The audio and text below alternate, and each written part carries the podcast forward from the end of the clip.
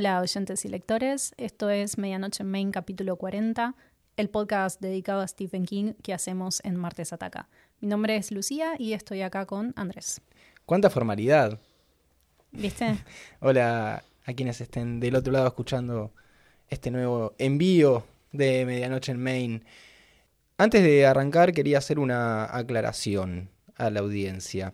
Estamos preparando un episodio dedicado a un libro que nos va a llevar un tiempo hacer, preparar, leer, un poquito de investigación, cuestiones.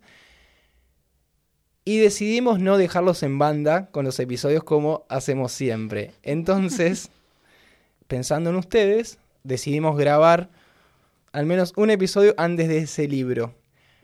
Segunda aclaración, no es La Torre Oscura. Porque ya Bien. van a empezar a decir, ah, están leyendo algo muy largo, llevo a tiempo, esto y lo otro. No, no, no es La Torre Oscura. Ahora bien, si nos están escuchando, ya vieron el título del episodio. Vamos a hablar de, de Boogeyman. Nosotros ya vimos la película. Va a salir. Entendemos que mañana, para otros ya salió.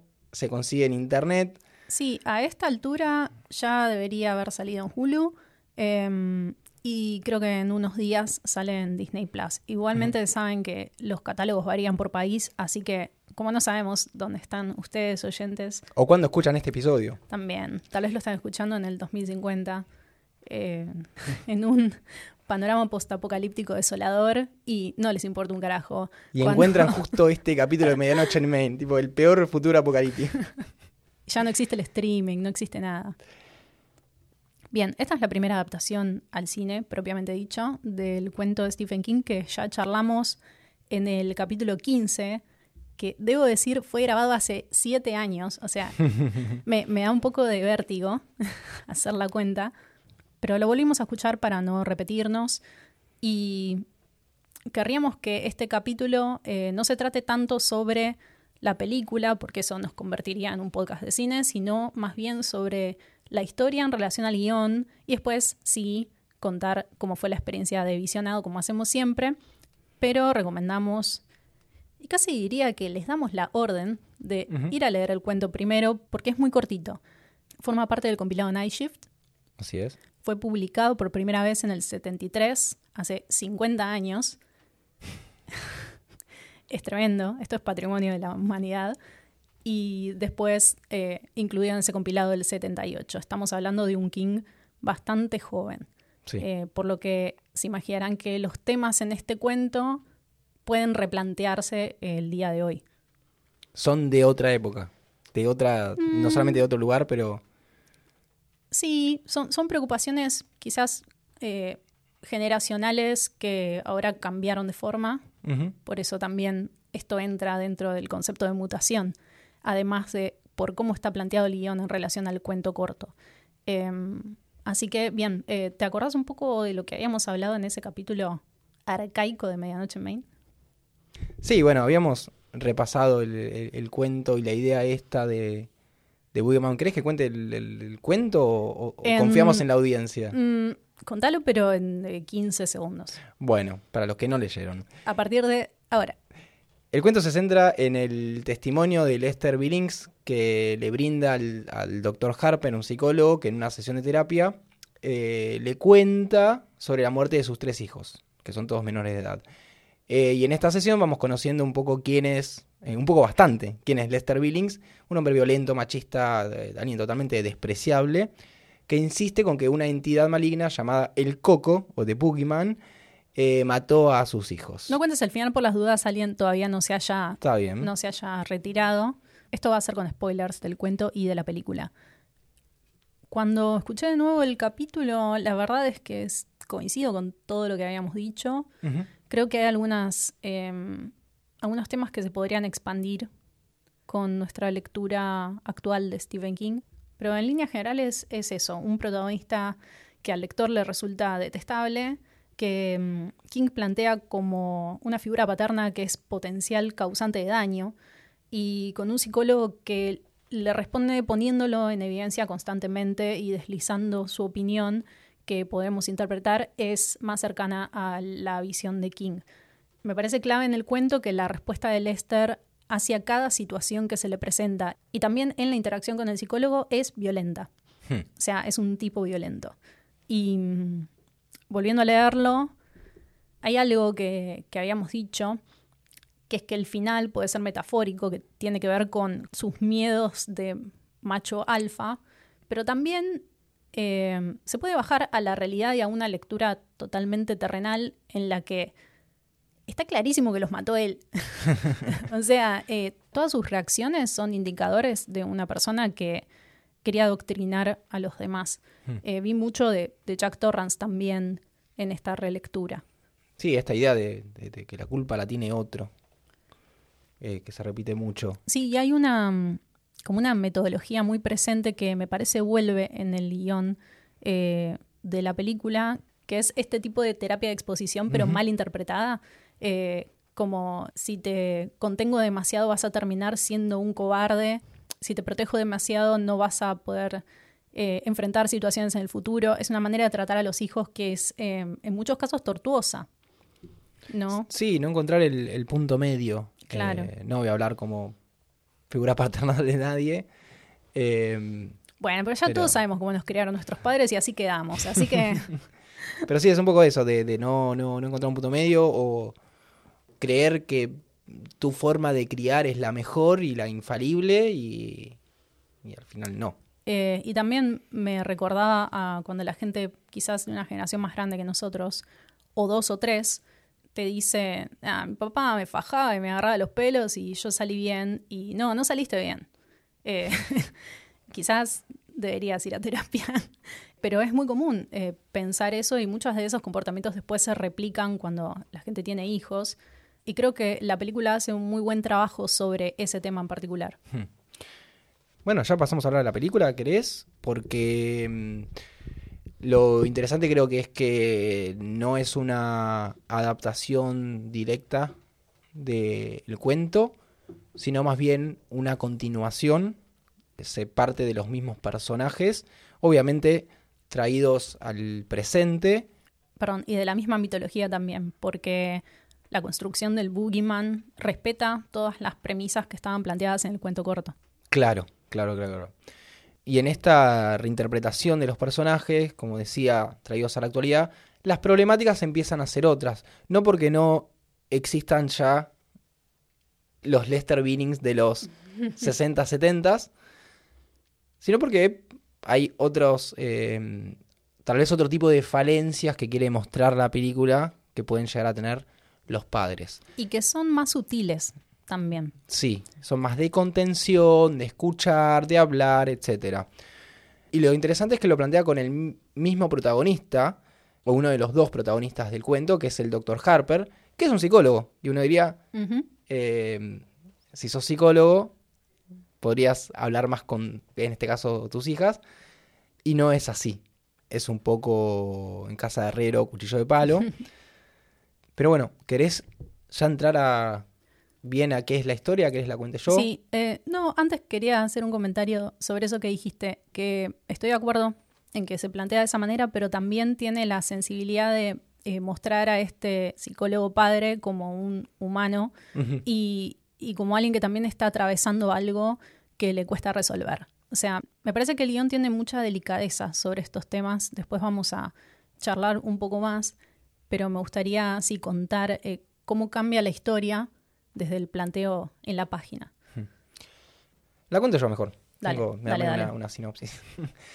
bueno, la historia en la película se centra en Sadie y Sawyer, que son las hijas del Dr. Harper. Los tres eh, se nos presentan atravesando un duelo del repentino fallecimiento de la madre de la familia. En este contexto es que se presenta sin avisar, al igual que en el cuento, Lester al consultorio del Dr. Harper. La particularidad es que el consultorio está dentro de la casa.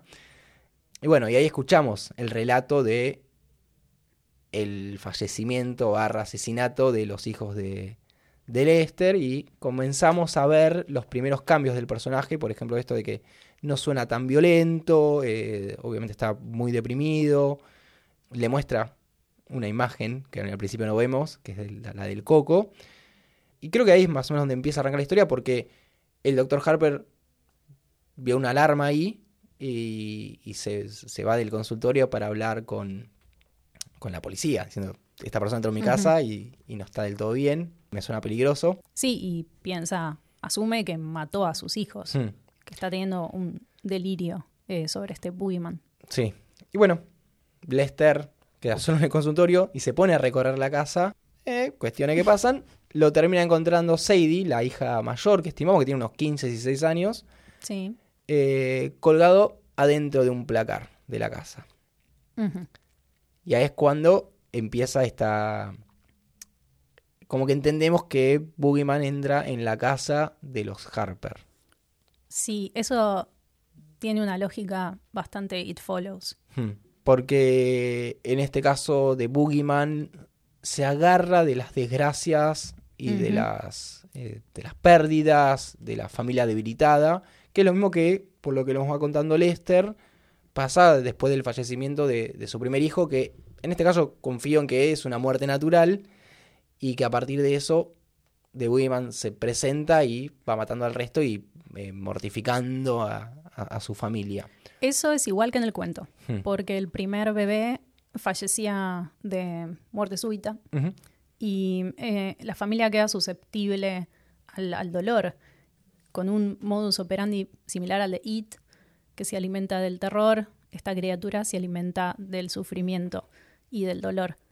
Mismo en el cuento, eh, ya se resuelven cuestiones como las de nos mudamos, nos vamos de esta casa, la casa está maldita, y no, este, el Boogeyman se encarga de rastrear y perseguir a, a sus víctimas. Sí, porque lo primero que uno diría es mudate, ya fue.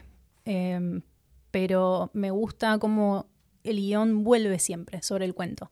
Sí. Eh, nunca se olvida cuál es el, el material de referencia y elabora en torno a eso. Porque em, habiendo leído de Boogeyman, uno se queda con ganas de saber más. ¿No? ¿Qué va a pasar a continuación con esa criatura? Entonces me parece que es una historia justificada. Ya hasta acá, con lo que contaste, toca un montón de temas oscuros terroríficos. Eh, tenés muerte súbita, cadáveres de niños, suicidio, asesinato. Todo lo que hace terrible al cuento en la película está en el principio, durante el primer acto, y es un presagio de lo que se viene para las dos hermanas, que encima están duelando a su mamá.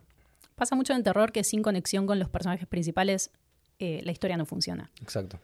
Sí, eh, hace poco vimos Talk to Me, no, ya que estamos hablando de películas, y pasaba que en la, en la situación que, que se generaba, no empatizabas con los adolescentes que estaban eh, jugando con la muerte.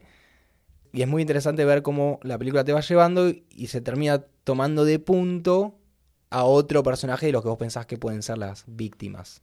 Si no, no te importaría tanto que les pase algo. Sí, que justamente es un personaje más vulnerable. Hmm. Y es lo que pasa también con, con las hermanas eh, Sadie y Sawyer. Me gusta cómo se suceden los hechos. Pienso que, mm, que el tercer acto está ganado en esta película.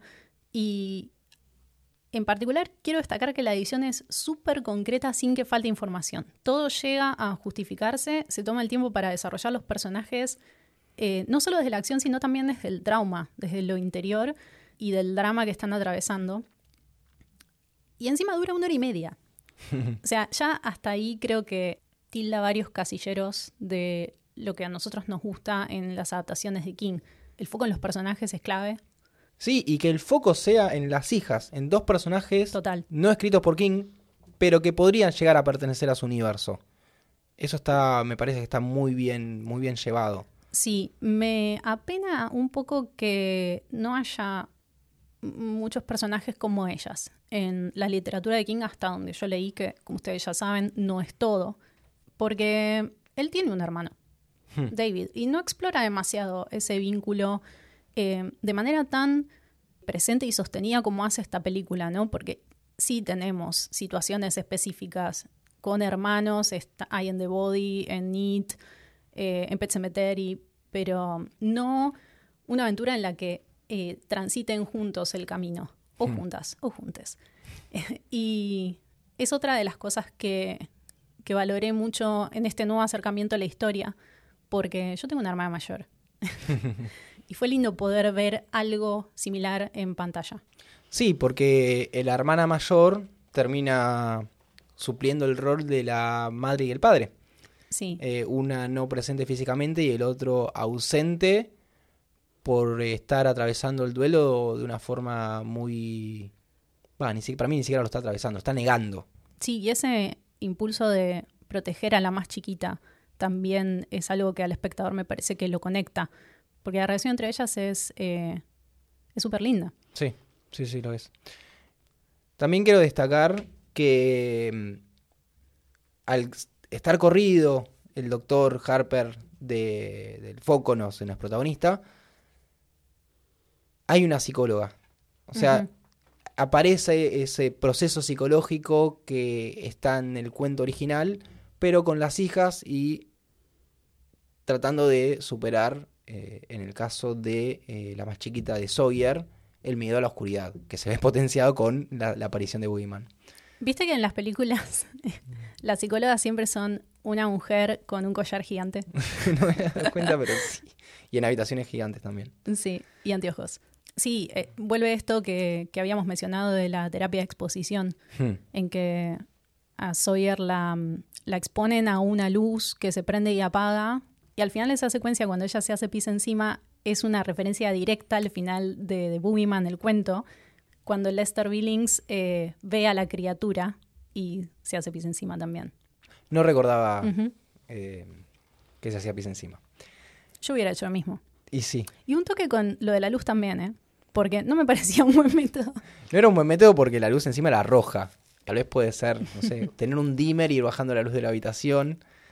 Pero, pero bueno, nadie sabía que además había una criatura en esa habitación. Sí, voy a hablar bastante sobre la luz cuando lleguemos a la parte más eh, sobre lo audiovisual, porque es una de mis eh, características favoritas de, de esta película. Sí.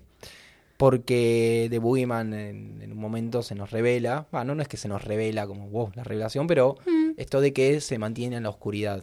Es una, una característica bastante sencilla, pero que eh, eh, nos ayuda como a, a, a ver cómo te podés llegar a defender, pero a la vez en un punto es casi imposible defenderte. Sí, me gusta también que le suman la mitología de Boogeyman, que en el cuento corto no está explorada en absoluto. Y eso también me gusta, o sea, me gustan las dos versiones, porque es genial no saber, es más terrorífico. Hmm. Em, y después quería hablar específicamente sobre la criatura porque el diseño también toma mucho del original de una manera que sigue dando margen a la interpretación del espectador. Habías mencionado antes que el papá se niega a hablar sobre el tema de, de la mamá fallecida y que hay algo ahí que tiene que ver con negación. Y me parece interesante cómo ellas lo atraviesan de diferente manera por las edades que tienen. Eh, porque Sawyer tendrá, no sé, 10 Sí. y la otra es adolescente mayor. Está bueno que trabaje más sobre ese vínculo y no tanto sobre lo paterno porque es eh, más interesante la sensibilidad y el acompañamiento que se da entre esos dos personajes. Creo que le da calidez a la historia y el cuento de Boogeyman es eh, sumamente siniestro, es un cuento muy duro, donde las descripciones de niños muertos son bastante minuciosas y para que se hagan una idea, cuando grabamos el capítulo 15 yo ya había leído ese cuento hace 10 años y me lo acordaba. Pasaron 7 años más y sigo recordando el momento en que lo leí sentada en un colectivo porque, porque tiene unas imágenes pesadillescas inolvidables. Me gusta el- este respiro que nos da el guion, porque la verdad es que 90 minutos de, de Boogeyman, así como era, hubiera sido eh, intolerable. Sí, no, no, una tortura. Pero bueno, no es este el caso. Por suerte es una película que es bastante llevadera. Podríamos redondear un poco la, la historia, cómo se va desenvolviendo, que básicamente es Sadie buscando la solución a este gran problema, yendo a la casa de los Billings. Hay un encuentro ahí muy interesante con Rita, que es la, la- la esposa. Siempre con un padre escéptico. Siempre, absolutamente siempre. Eh, que también está tratando de cazar a The Boogeyman. Es una criatura corpórea, la vemos, tiene carne. en el cuento hay un juega un poco con existe o no existe, la ve solo Lester, etcétera. Sí, igual teniendo en cuenta que en el terror todo es potencialmente metafórico, ¿no? Un, Hmm. un vampiro, un zombie, el cuco. Creo que puede leerse también de esa manera, eh, por más que acá es una criatura material que incluso se puede lastimar Sí. y quizás matar. ¿Y qué termina pasando? hay, bueno, como decía, hay un montón de ataques y. Y en un momento. Sadie se termina enfrentando forzosamente a The Boogeyman. Y termina volviendo a su casa porque sabe que Boogeyman va a estar donde están su papá y su hermana. Eh, y ahí, bueno, está la pelea final. Y acá hay un, un detalle que te mencioné cuando la vimos. Me gusta mucho que el Boogeyman llegue primero.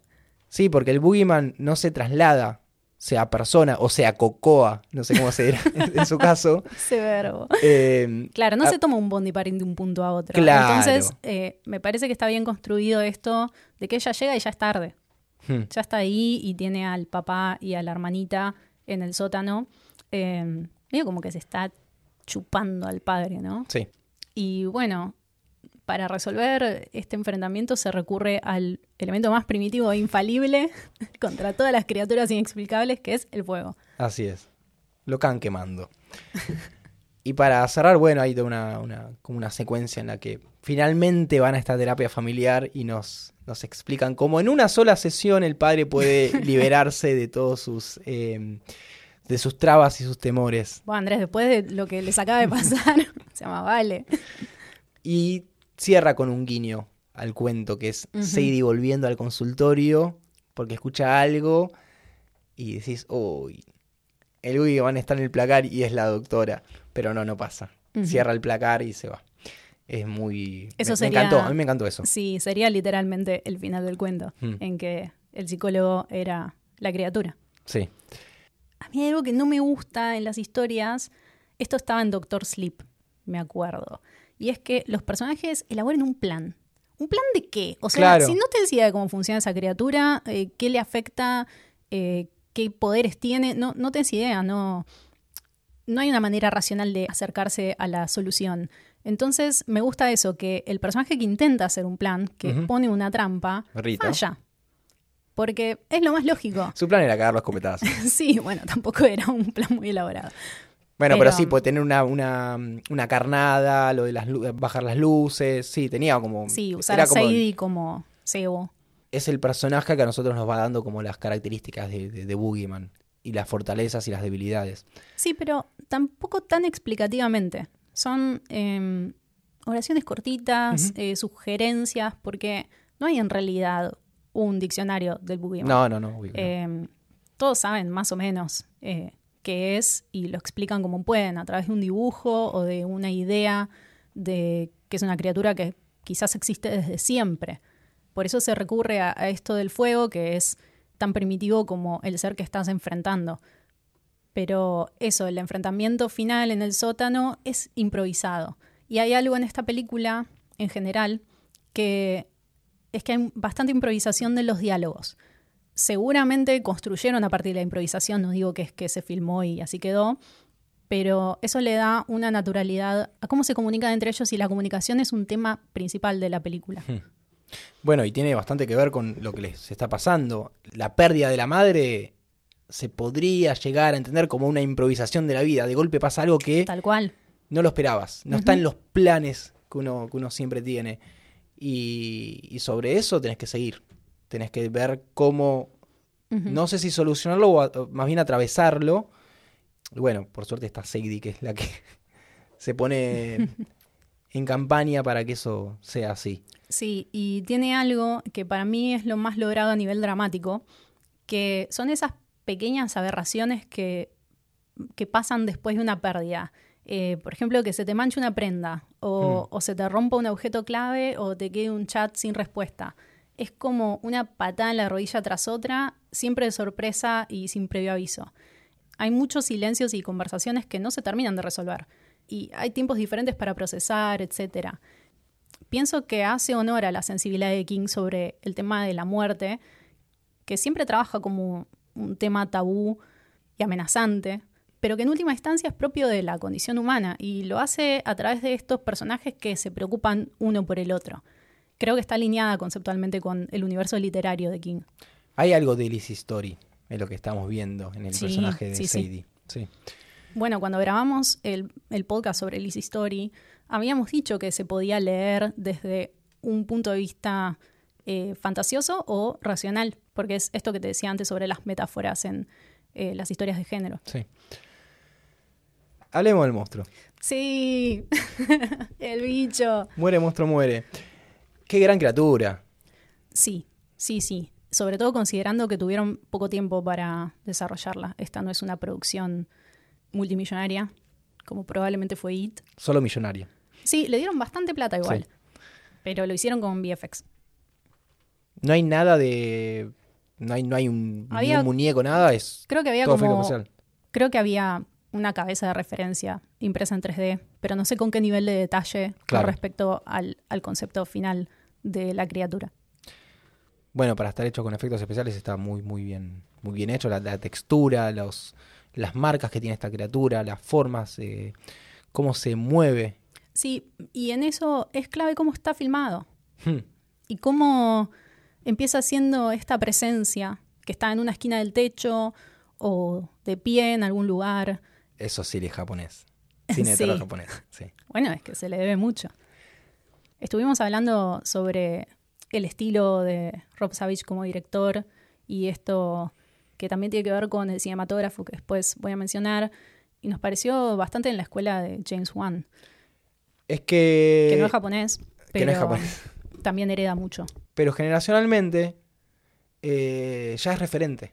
Sí, sí, sí, sí tiene como 25 años de carrera ya. Es una locura. Y sigue siendo un director joven. Yo creo que si les gusta The Conjuring, eh, esta Mm. película también les puede gustar.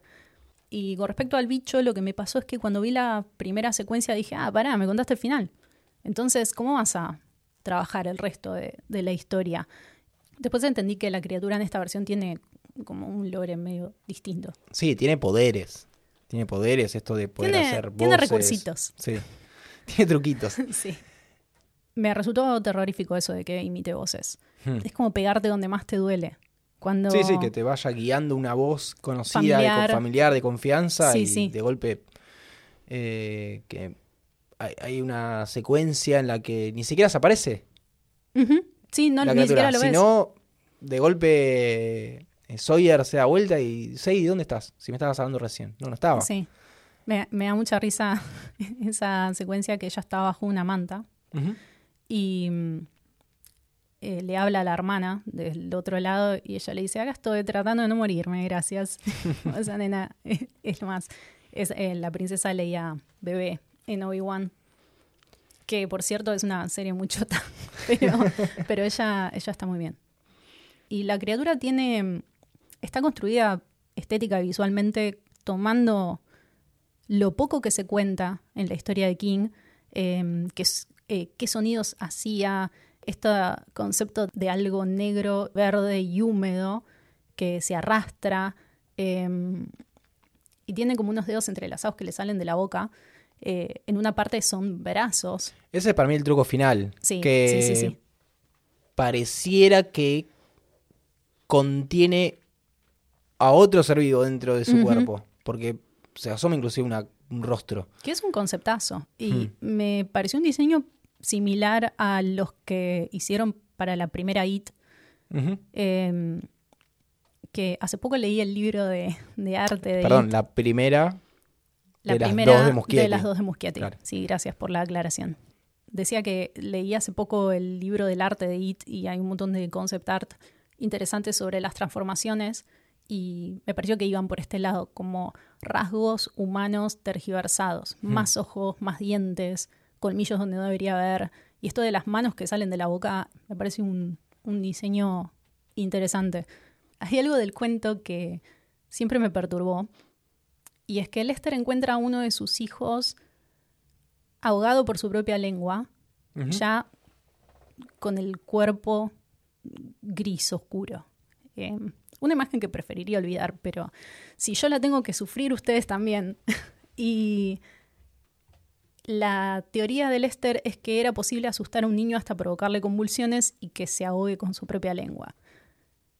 Hay algo en, la película cuando el, bicho le chupa a Sadie como unos hilos negros que creo que huele un poco sobre eso. No hay una muerte violenta con sangre y gore, hay otra metodología que también puede interpretarse como algo más emocional y psicológico que como una criatura que te come. Hay un capítulo anterior en el que hablamos un poco más sobre el monstruo, sobre el coco y las concepciones, de dónde sale, cómo se referido en distintas culturas, que no vamos a decir en cuál, si ya lo escucharon ya saben cuál es, porque es parte de la revelación de la novela. Sí. El capítulo en el que más decimos el coco por minuto. eh, te gustó esta película, ¿no? Sí, sí, me gustó mucho. Me gustó a mí también, más de lo que esperaba. No daba dos mangos. Voy a decir que es una película sincera. Creo que. ¿A qué te referís? Rob Savage, no, que no se engaña a sí mismo, que sabe los recursos que tiene, que sabe dónde poner el foco. Eh, y la platita. Y la platita. El foco tanto en el guion como en los sustos, en los efectos prácticos, eh, esto de decidir, bueno, eh, tenemos plata hasta acá, el bicho, efectos especiales. Pero vamos a poner un elemento que para mí ahora es icónico en su corta filmografía, que espero que siga en este camino, que es la pelota de luz. Sí, sí, sí. Quería hablar un poco sobre mm, eh, los recursos visuales, porque coincido en que es una película que logra tener su propia identidad. Me la podía imaginar como una película que hubiera salido en los 80 y todavía eh, recordaríamos estas escenas tan pregnantes. Por un lado, la, pelota de luz, creo que ellos le dicen Moonball, porque se supone que es una lunita, em, pero también el diente flojo de Sawyer, que le saca con un hilito atado a la puerta, el encendedor de la mamá, las pinturas en el taller que se escurren por debajo de la puerta y parecen sangre, pero solo eran pinturas, y esas pinturas eran de la madre, y en ese taller también hay un cuadro, el vestido naranja, hay muchos objetos eh, que construyen la realidad de estos personajes y me parece que hay un trabajo de diseño de producción que está súper eh, afilado. Me parece que el, trabajo de diseño de producción eh, es bastante fino. Sí y contribuyen a, crear esa realidad torcida que, están viviendo estos personajes, que es inestable, va y viene en oleadas más o menos violentas, ¿no? Como estos objetos se vuelven perversos en este contexto. Y bueno, a nivel formal me gusta mucho la cinematografía de, de Eli Bourne, me parece lo más destacable de esta película, porque trabaja la iluminación con una destreza tiene un estilo naturalista y a la vez crea acentos muy interesantes en las secuencias de terror o de acción, como es la del videojuego, o en el sótano con las luces de Navidad. Está trabajada con dedicación. Sí. Que me resulta sorprendente para una película de este calibre. No es lo que en general recibimos de este tipo de películas, que ni siquiera iba a salir en cine, iba directo a streaming. No sé por qué motivo terminó estrenándose en cine, pero me alegra mucho. No, porque la vieron y dijeron, ah, esto está para el cine. no, pará, la, esto va a funcionar. Porque ellos la pensaron, la hicieron pensando en la pantalla grande, más allá de saber que, iba a ser para la pantalla hogareña. Sí, en cuanto a la cinematografía, hay un eh, problema que se ve mucho en las películas de terror, que es el manejo de la oscuridad. Donde no llego a ver lo que hay ahí, sé que me está mostrando algo. Eh, y acá está manejado de una forma tan espectacular, con las luces lo suficiente para entender que estás en un lugar oscuro y la única fuente de luz es esa. No es que hay, bueno, esto es un lugar oscuro, pero igual se ve la habitación. Porque hay como, como dos formas de hacerlo, que se ve mucho, que es o está todo oscuro o te hacen entender que está oscuro, pero igual ves luz que aparece en la habitación que no sabes de dónde sale. Eh, y acá está eh, muy afilado dónde poner las luces, eh, qué trucos hacer con las luces, porque cuando van al sótano, como decías, eh, Sawyer está envuelta en estas luces de Navidad que se prenden y apagan, que son rojas y verdes. Y no está, por ejemplo, el truco de la linterna. Bajo con la linterna y la Sí. linterna se apaga. Porque la linterna no se usan más también. Sí, toma más decisiones quizás de las que le hubiéramos pedido Sí, y da muy buenos resultados. Además, las luces de Navidad también están enchufadas, entonces es un objeto que se engancha y, o sea, empuja la acción. Porque al tirar una estantería, el bicho las escucha, lo mismo el encendedor que no funciona tan bien. Valoro mucho ese nivel de detalle, en que los objetos también tengan sentido en el marco de la historia, tengan rol y construyan algo. En general, teniendo en cuenta las dos películas anteriores de Rob Savage que vimos, me parece una transición muy elegante. sí, tiene. Esta es su cuarta película. Pero es su tercera de terror. Nosotros la que vimos fueron eh, Host del 2020. La, la de la col. Es una call, es, es un Zoom. Está filmada en pandemia. Teniendo a favor la pandemia. Entonces, sí, te iba a decir una- eso. Eh, no la volví a ver. Recuerdo que a todos nos había gustado mucho cuando la vimos, pero creo que estábamos vulnerables por, por la situación y fue también una propuesta eh, muy acertada en, en el timing. Fresca. sí, fresca. Eh, no me acuerdo si estaba tan buena como la sentía en ese momento, que además Sí, no salían películas. Claro. También y fue la- una bendición. Y está realmente filmada en pandemia. Sí, sí. Con muy pocas personas en las locaciones. Con. Nada, cada uno filmando de su casa. Ujú. de cada- estos personajes que aparecen en, en Zoom, que es un, un recurso que ya se había usado en otras películas, esto de tener una, una videollamada, pero acá, acá es espectacular como Sí, está lo, hecho. lo explotó muy Eh, bien. Porque está realmente filmado así, Claro. eh, no está montado. Y Sí, también en un momento en que quizás mucha gente que nunca había tenido una videollamada ahora tenía videollamadas todos estaba los días. normalizado O sea, la, la videollamada. Eso Sí. es. Y después, bueno, Dashcam, que es del siguiente año, sigue un poco en la misma tónica. eh, de hecho, usa la pandemia como excusa.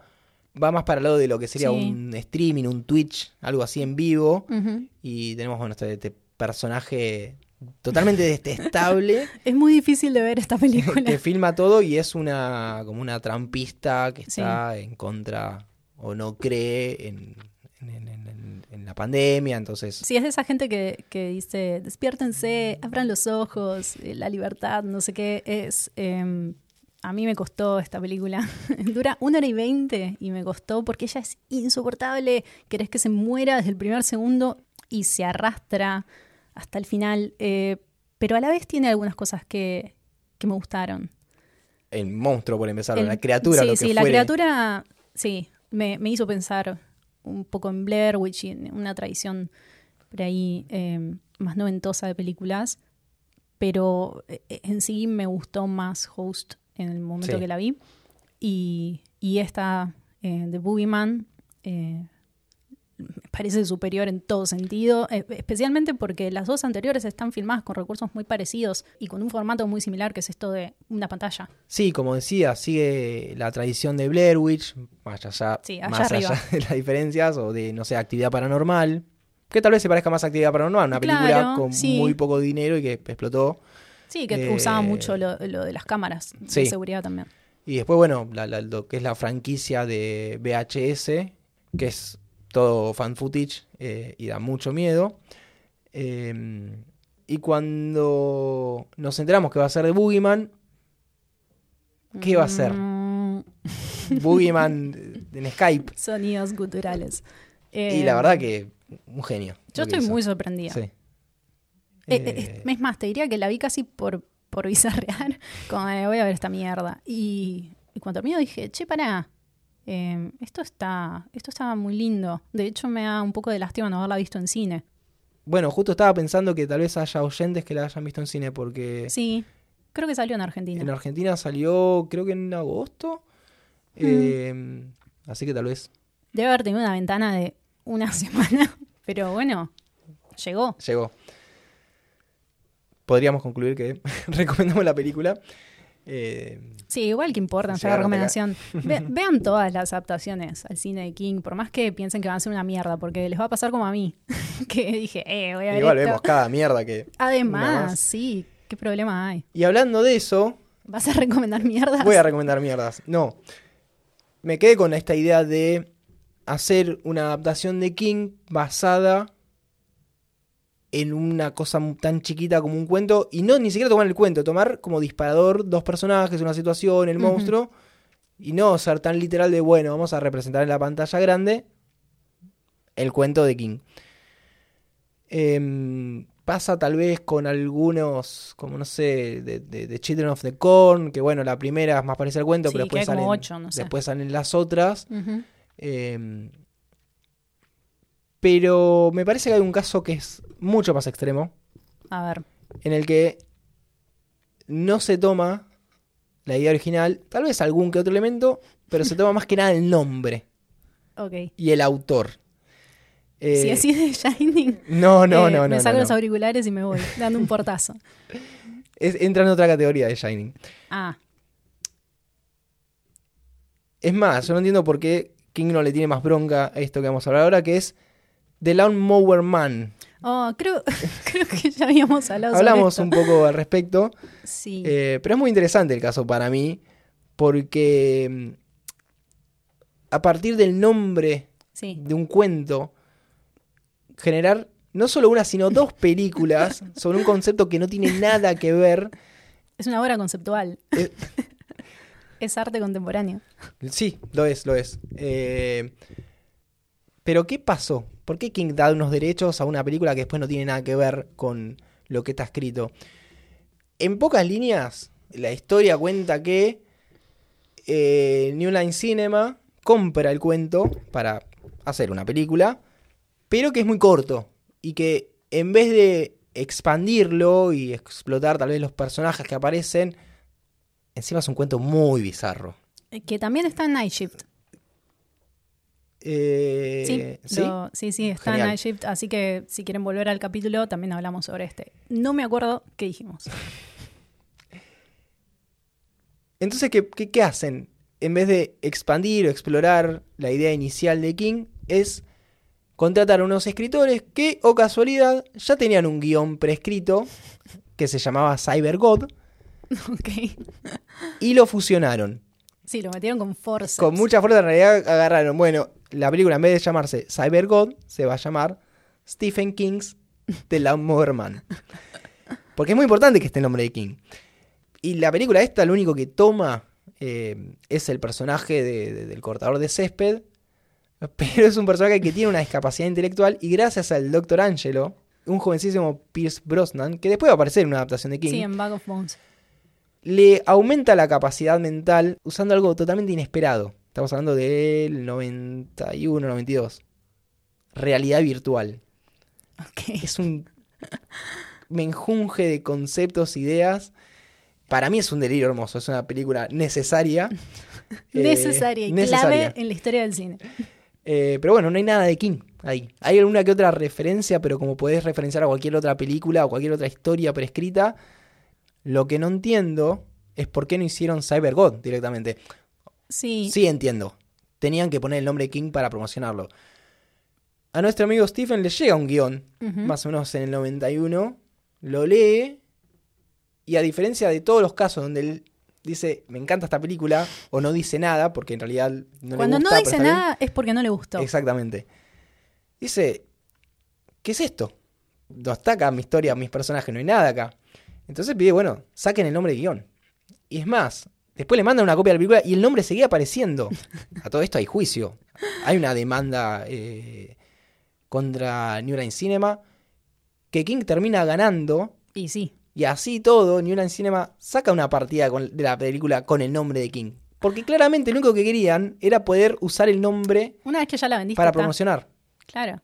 Tengo una teoría de por qué a King le molesta tanto de Shining y no se puede sacar esa espina, pero este tipo de cosas como que ah, ya fue. Y es No, que bueno, pero acá le pagan. está Arriba bien, de la mesa pero- se la pusieron. Bueno, pero no es, no es un tema sobre el que vuelva y vuelva cada vez que se adapta una película. No vuelve a decir, ah, no, como me pasó con The Man, tal cosa. Hmm. Como que lo soltó. Pero con lo de Kubrick, dale, le sigue dando la lata. Para mí es porque, porque Kubrick se tomó libertades que generaron una obra, hasta te diría, superior o en una muy eh, reñida competencia con la obra original. Entonces Hmm. hay ahí una cuestión hay, hay una cuestión de egos, esto ya lo dijimos varias veces, pero me parece que en estos casos, si la película es una, es una poronga, eh, a él no le representa nada, como que no toca su obra, Claro. no le toca algo que le significa, que tiene un valor emocional para él. Eh, es un tema de plata. Hmm. Entonces lo resolvés legalmente y chao. Pero creo que es eso, hay, hay algo ahí que no puede, no puede aceptar sobre la situación de The Shining. Eh, bueno, esta película sí, no, no, no la recomiendo. si en Bizarral Ah, la pueden ver. todo, ya fue. eh, está bien, pero no la podemos recomendar dentro de la filmografía de adaptaciones de King. Ok. No, voy. bueno, no, no, sí. no esperen no, ver, no pertenece pero directamente. van a ver unas imágenes eh, en 3D Mm, noventosas que son un delirio. No sé, ¿eh? a Están mí me, buenísimas. me convoca. Eh, Yo puedo recomendar una película que me acabo de acordar que está buenísima y tiene un poco que ver con esta adaptación que es em, The Dark and the Wicked. no. sí, obvio. Ya la recomendé. Em, está la misma actriz que en The Boogeyman. eh, es la mujer que hace de la esposa de Lester Billings. Ella está en bastantes películas de terror, pero esta de Dark and the Wicked me dio pesadillas cuando la vi. Así que si tienen ganas de pasarla mal, eh, es por ahí. Sí. Bien, llegamos al final de este episodio 40 Ujú. de Medianoche en Maine. Una nueva mutación a la espera de la lectura de un libro, como ya dijimos al principio. Sí. Y a la espera hay un anexo que la complemente. ¿Puedo decir? Podés decirlo. Ok. Total, ya llegaron hasta acá. Llegaron hasta acá. Se lo han ganado.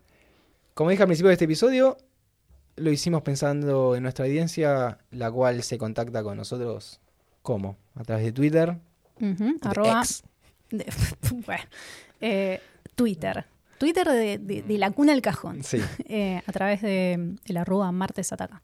o usando el hashtag Medianoche en Maine, que, bueno, como por ejemplo hizo Rini, que nos comentó que vio exclusivamente Storm of the Century para poder escuchar tranquila el episodio. Así que estoy sacando mi libretita de oyentes que hacen la tarea, sí, estoy anotando. Pero bueno, aprovecho y también eh, puedo mencionar que nos escriben varios oyentes. eh, Sí. Serían como los oyentes constantes después de tanto tiempo. Eh, Cristian, por ejemplo, que a que le volvemos a acla- a aclarar que no vamos a grabar La Torre Oscura.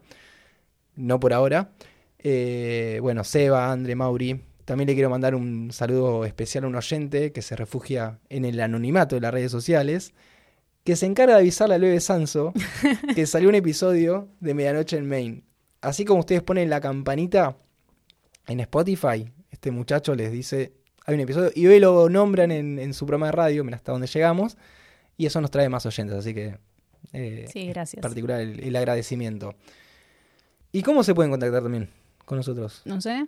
¿Por Twitter? No tenemos otros canales oficiales. Hola, arroba Por martes ataca que no chequea a nadie. Ah, Spotify. em, sí, no lo usan mucho No. el, el campo ese de comentarios, pero No muchos lo ven también porque está solamente en, en- aplicación del teléfono. sí. Pero bueno, eh, Diego Toledo nos escribió y nos puso que estaba muy contento con volver a escucharnos. Y nos Oh. recomienda un documental que está en tono con este volumen. Así que bueno, ahora saco mi, otra libretita, la de las recomendaciones, y voy a anotar eh, esta película que tiene chances bastante fuertes de, de ser eh, visto. Excelente. Pero antes tenemos que leer más libros, porque siento a veces que estamos viendo muchas, mucho audiovisual. Sí, tenemos como un complejo con no robar. ¿A quién no? o sea, literal. Eh, y no, no queremos hacer capítulos sobre películas sin volver sobre el material literario porque no es tanto el espíritu de este podcast, pero también queremos tener cierta continuidad y una frecuencia un poquito más eh, ajustada en, en esto de estrenar porque hemos llegado a tener baches de seis meses. Y yo sé que ustedes no bancan, pero siento que es una relación abusiva Sí. este punto. En fin, sin más que decir, mi nombre es Lucía Mi nombre es Andrés. y les deseamos buenas medianoches. Chau, chau. Adiós.